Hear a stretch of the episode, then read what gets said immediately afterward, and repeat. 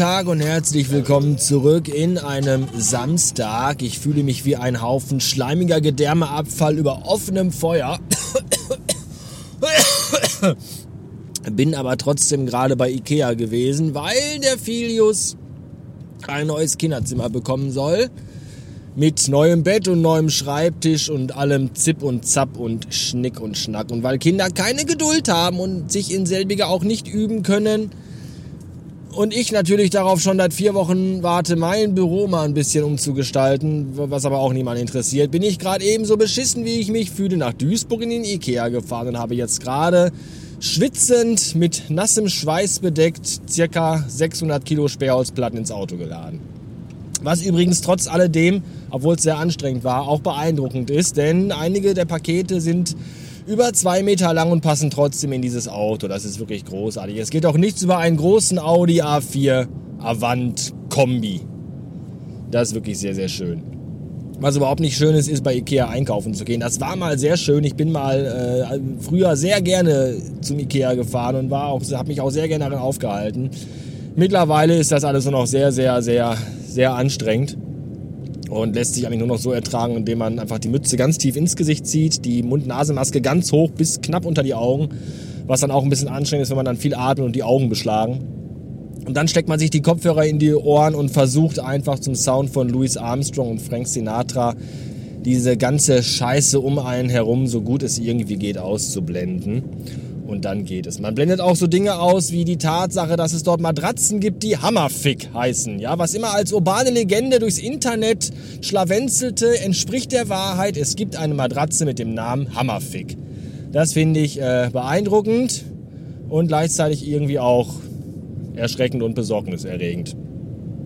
Was auch echt nervig ist, ist, wenn du unten in der Gardinenabteilung äh, bist und dich da durchwurstelst und dann irgendwann alle Gardinen gesehen hast, die es gibt, außer die, die du laut der Liste deiner Frau kaufen sollst.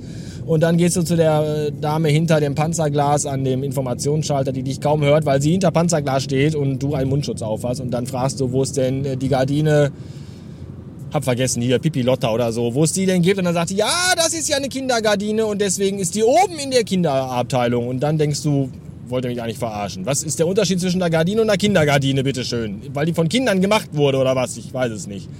Und da muss man dann nochmal durch die ganze untere Markthallenabteilung durch. Alle Leute kommen einem entgegen, gucken einen total angepisst an, weil man denen entgegenkommt, weil das die falsche Richtung ist und man sich so denkt, ja, ich hab's doch vorher nicht gewusst. Und dann muss man den ganzen Weg zurückrennen bis in die Kinderabteilung und muss dann da auch nochmal fragen, weil auch da irgendwie kein System in der Ordnung ist. Und es ist alles ganz, ganz, ganz schrecklich und, und, und macht auch nur sehr wenig Spaß. Aber was tut man nicht alles für den Nachwuchs? Der parallel, während ich unter dem Weg bin, mit der Frau zu Hause sein Zimmer neu streicht und die Frau ihn natürlich auch anhält, ein bisschen fleißig mitzuhelfen und der dann fragt, was wäre denn äh, die Belohnung dafür, dass er das Zimmer streicht? Ja, die Belohnung ist, dass dein todkranker Vater mit 40 Fieber und Auswurf beim Husten trotzdem in den Ikea fährt, zwischen all den dummen Leuten und da deinen Scheiß durch die Gegend schleppt.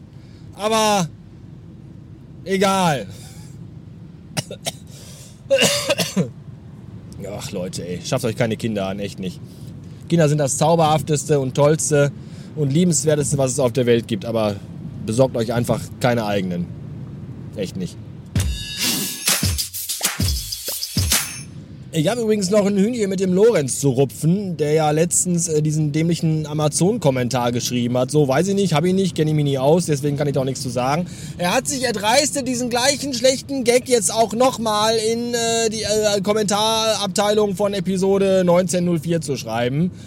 Das ist ganz schön frech und dreist, lieber Lorenz. Ich möchte dich doch bitten, äh, ich bin jetzt fast, ich bin jetzt erwachsen ja, ich bin jetzt 40, bin also ausgewachsen und erwachsen und möchte auch mit dementsprechendem Respekt behandelt werden.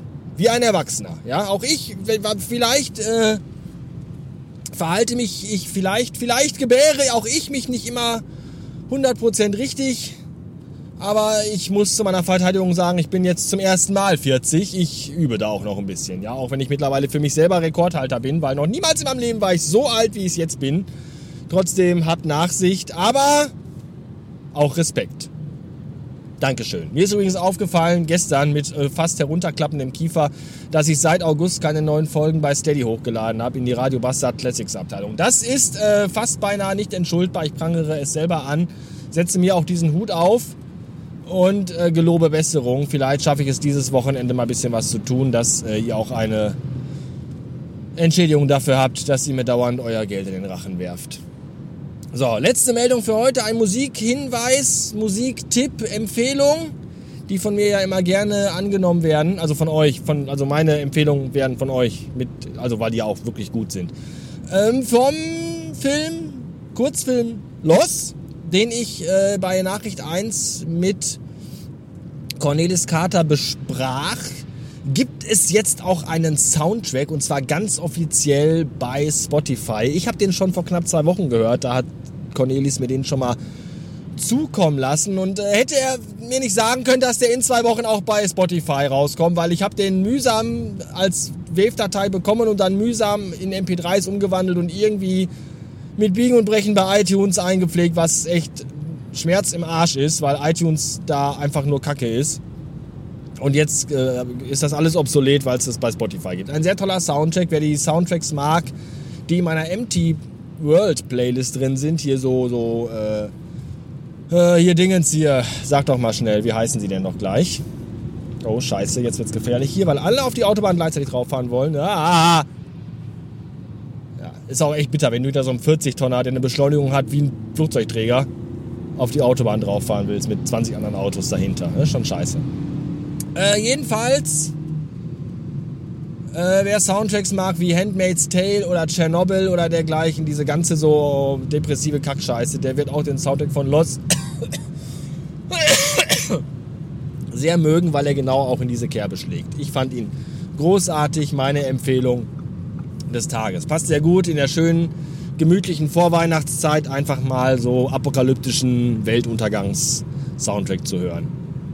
Das war's von meiner Seite. Ich fahre jetzt nach Hause und schlepp 60 Kartons Ikea-Scheiße in den dritten Stock und wünsche euch bis dato noch einen schönen Tag.